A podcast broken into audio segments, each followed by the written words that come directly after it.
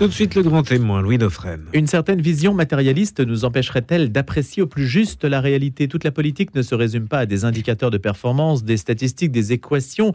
Jamais on ne parle de la mentalité des peuples, des pays dont on analyse la situation. Et si on redonnait donc à l'imaginaire la place qu'il mérite, Stéphane Rosès développe là-dessus une réflexion tout à fait intéressante dans un essai qui s'appelle Chaos, essai sur les imaginaires des peuples. Ça se décline au pluriel, puisqu'il y a une variété de peuples sur Terre et que donc il faut considérer autant de situations. C'est aux éditions du CERF. On sait que Stéphane Rosès est président de CAP, Conseil Analyse et Perspectives. C'est une société de conseil pour les entreprises, les États, les collectivités territoriales, qu'il a été directeur général de l'Institut de sondage CSA. Il enseigne à Sciences Po Paris aussi. Depuis 33 ans, il a aussi enseigné à HEC, politologue. Il intervient régulièrement dans les médias. Bonjour Stéphane Rosès. Bonjour Louis Dauphren. Alors le prétexte, c'est aussi un peu la crise agricole qui est un petit peu un marqueur de ce début d'année, à savoir comment vous voyez l'action du politique en la matière. Est-ce qu'on peut dire, c'est votre expression à l'image de Peggy, que euh, le poétique se retourne contre la mystique? Expliquez-nous. Oui, absolument. On l'a vu lors euh, de la conférence de presse présidentielle.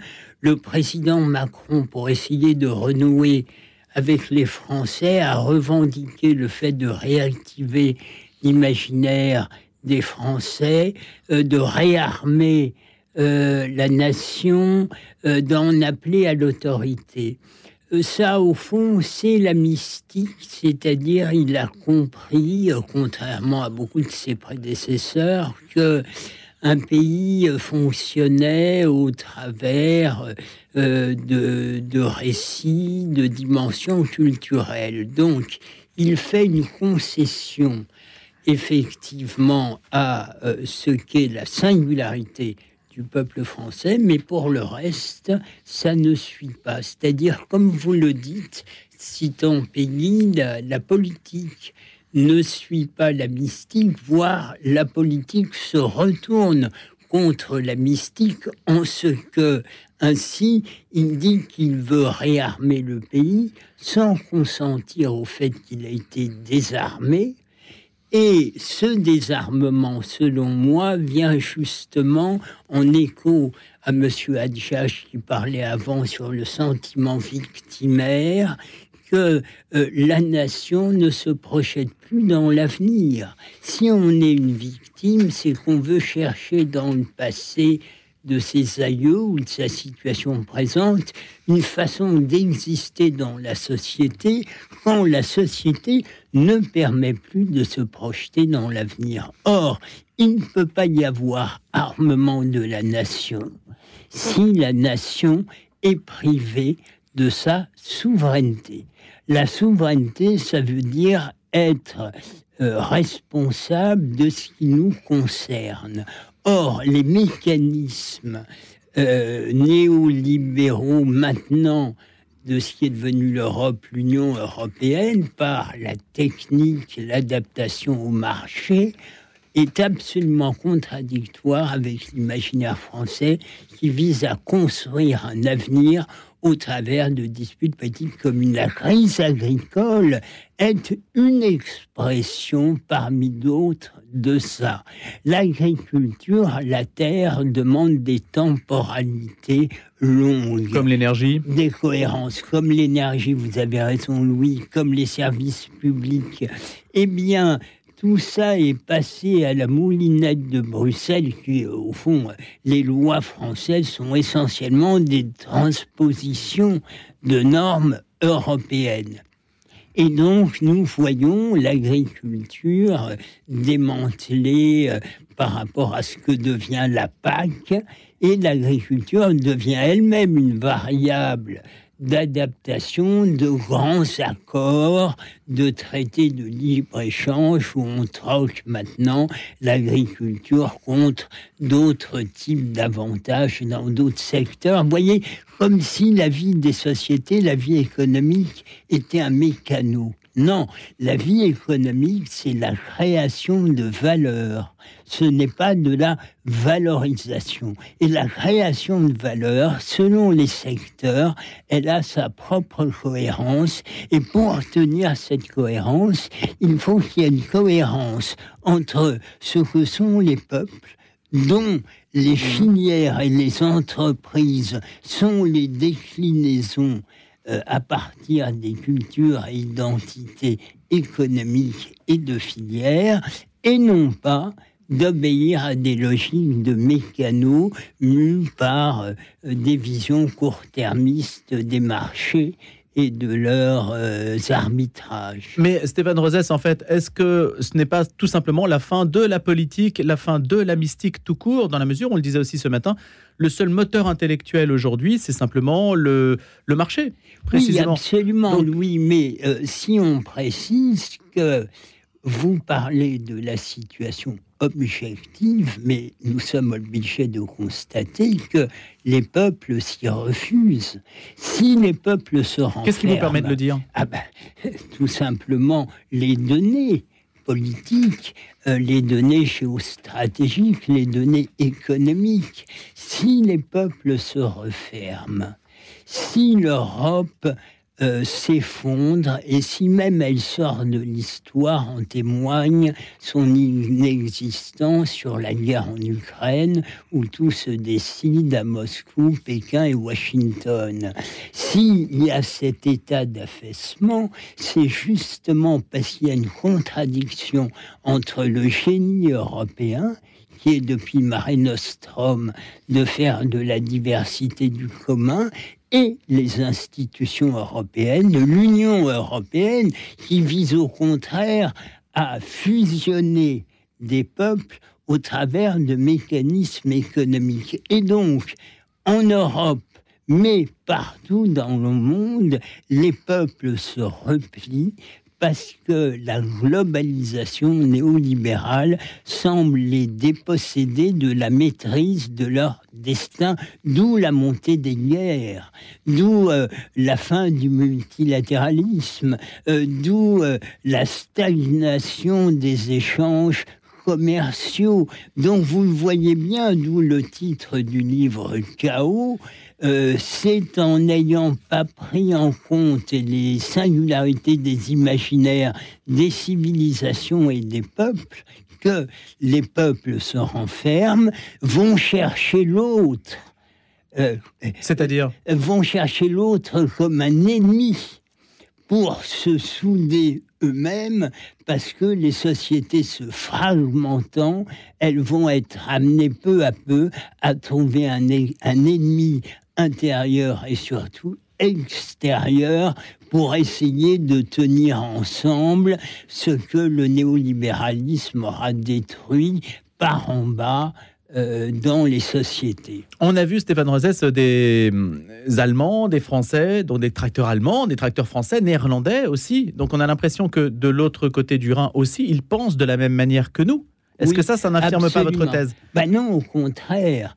Euh, le, sujet, il y a bien un problème en Europe qui est que, encore une fois, euh, l'Europe, euh, il y a les agriculteurs allemands sont des agriculteurs comme les agriculteurs français, ils sont confrontés au même problème objectif des politiques agricoles européennes, mais leur vision peut être un peu différente, ce qui est très bien. La diversité est une richesse et euh, donc, euh, les approches sont différentes. Les arbitrages de nos amis allemands euh, sont très différents de nos arbitrages dans le rapport entre les régions, l'échelon national, fédéral, pour les Allemands le rapport à l'économie. Pour un Allemand, l'Allemand va utiliser le même terme pour dire dette et culpabilité, Schuld alors qu'en France, depuis des siècles, la dette publique, c'est-à-dire la prise de l'État sur la France, est l'expression du fait que l'État tient bien la France par la dette publique. Vous voyez, même le rapport à l'économie est un rapport qui a des fondements culturels différents. C'est très bien, c'est très bien que les Italiens soient des Italiens, les Allemands les Allemands, les Anglais des Anglais, les Français des Français ou les Suédois. Euh, plus, on, vous écoute, euh, Stéphane Rosès, en fait, sur la dette française, vous semblez dire qu'en fait, plus l'État s'endette, plus il exprime qu'il est l'État et qu'il a le pouvoir. Je dis un peu ça. C'est pervers, vous dites un peu ça. Oui, je, je dis en tout cas, c'est une façon pour dire que la religion allemande euh, du refus de la dette de l'équilibre vient de l'imaginaire allemand qui est depuis la guerre de 30 ans et des paysans, surtout que les Allemands entre eux ne s'entretuent pas. D'où le rapport aux disciplines, aux normes, qui ont été d'abord des disciplines religieuses, Luther, puis des disciplines militaires, Bismarck, même le totalitarisme nazi est selon moi une forme de l'imaginaire allemand radicalisé. Et après la Seconde Guerre mondiale, il y a un transfert de l'imaginaire allemand du respect des disciplines politiques, militaires, euh, à des disciplines économiques avec l'ordolibéralisme plus le juridicisme, le patriotisme européen, Habermas. Donc l'imaginaire allemand a trouvé après le nazisme, de nouveaux supports au travers des procédures démocratiques plus que des finalités, c'est Habermas, et au travers de l'ordolibéralisme. L'Allemagne elle-même maintenant voit son imaginaire complètement euh, mis en euh, bousculé. Pourquoi? Parce que l'agression de la Russie sur l'Ukraine leur a fait la démonstration que l'économie ne tenait pas les peuples, qu'il ne suffisait pas de commercer, de nouer des relations très intimes avec la Russie, dont l'imaginaire est impérial, pour que la Russie, de façon paranoïaque, ne se sente pas agressée par l'émergence de la jeune nation ukrainienne. Stéphane Rosès, quel est, euh, du point de vue de la science politique, le, concept d'imaginaire? Quelle est sa pertinence? Comment vous le fondez? Parce qu'à ma connaissance, euh, il n'a pas tellement de, de... Vous êtes le seul à le défendre? Oui, oui, absolument. Mais je le défends après 40 ans d'exercice professionnel bah où je me suis aperçu de constantes euh, au sein des peuples. D'abord la France, puis la comparaison avec les autres peuples et la singularité des peuples. Hein. Donc, j'ai opéré un renversement total par rapport à mes grilles d'analyse initiale quand je suis rentré dans la profession. J'étais plutôt un, matérialiste. Enfin, j'avais lu Marx beaucoup, Bourdieu et tout. Et puis, mon exercice professionnel auprès des politiques, puis comme patron d'un institut de sondage auprès des grandes entreprises, les études banque, finance, assurance, les études marketing, les études internautes m'ont fait constater des constantes dans les façons de voir, d'être, de faire ce que j'appelle les imaginaires. Et ensuite, ces imaginaires pérennes ont des formes variables selon le temps en termes de représentation d'institutions religieuses, politiques, rapports sociaux et géopolitiques. Le livre précise tout ça, mais ce sont bien des constats de professionnels qui m'ont amené à ça, et non pas, je ne suis pas un chercheur ou universitaire, et non pas le fait de lire des auteurs et de vouloir hmm. Ça vient du terrain, ça vient de votre expérience. Singularité, voilà. Stéphane Rosès, la part de la religion là-dedans, est-ce qu'on peut en dire un mot? Est-ce que les sociétés protestantes, hein, vous dites l'imaginaire anglo-américain est utilitariste, alors je ne sais pas si c'est l'utilitarisme au, sens de la philosophie utilitariste ou si c'est simplement l'emploi du mot utilitariste, mais est-ce qu'il y a dans les sociétés protestantes et les sociétés catholiques un imaginaire différent? Euh, Alors, j'inverserai votre question. Dans ma grille d'analyse, ayant euh, au Collège des Bernardins et euh, par euh, les, échanges avec euh, les jésuites du Centre Sèvres et aussi avec euh, un numéro de la RPP. la revue politique et parlementaire? Oui, sur les imaginaires, j'anime un débat entre l'imam Tarek Obrou, le, le, rabbin Yann Boissière, le père Bernard Bourdin, dominicain, et le pasteur Regnard sur les questions théologiques et l'articulation entre la théologie et la société. Selon moi, les imaginaires donnent les formes religieuses du christianisme et la confrontation entre les imaginaires et l'actualité fait même, selon moi, les évolutions théologico-politiques internes aux sociétés, ainsi euh, pour le Concile Vatican II euh, concernant euh, l'évolution de l'Occident. Mais on voit bien, par exemple, le pape François, qui voulait remettre de l'ordre dans la curie, s'est appuyé sur les, les, églises d'Afrique et d'Amérique latine, mais maintenant comme il va assez loin dans des formes de progressisme, ces mêmes églises, pour des raisons culturelles, mettent le pape un peu en difficulté. Donc pour moi, les religions sont des modalités des imaginaires. Et donc, effectivement, les sociétés aux imaginaires à forts contrats sociaux initiaux pouvait se déployer dans le protestantisme qui est de nouer par le livre un rapport direct à Dieu, à la foi et à la grâce. Alors que les sociétés qui doivent se constituer un peu au forceps, comme la France, nous sommes des latins.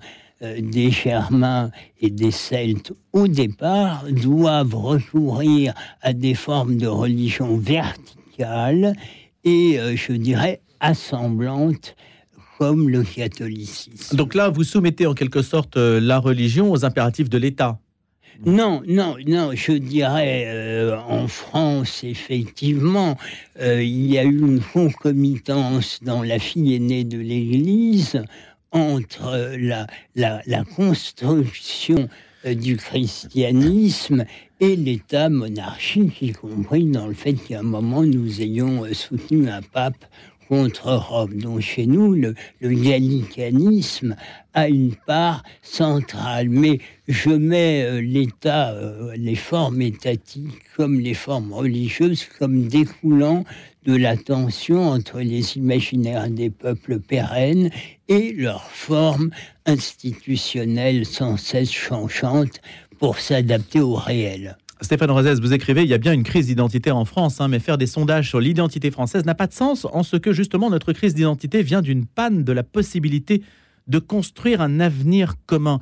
Aujourd'hui, l'horizon des sociétés occidentales semble multiculturel, ou du moins certaines d'entre elles, hein, parce que si on prend le Japon euh, qu'on inclut dans le monde euh, développé, ça reste des sociétés extrêmement homogènes. L'absence d'homogénéité, est-ce que ça, ou la pluralité ou la diversité, est-ce que ça, hypothèque l'idée d'un imaginaire commun?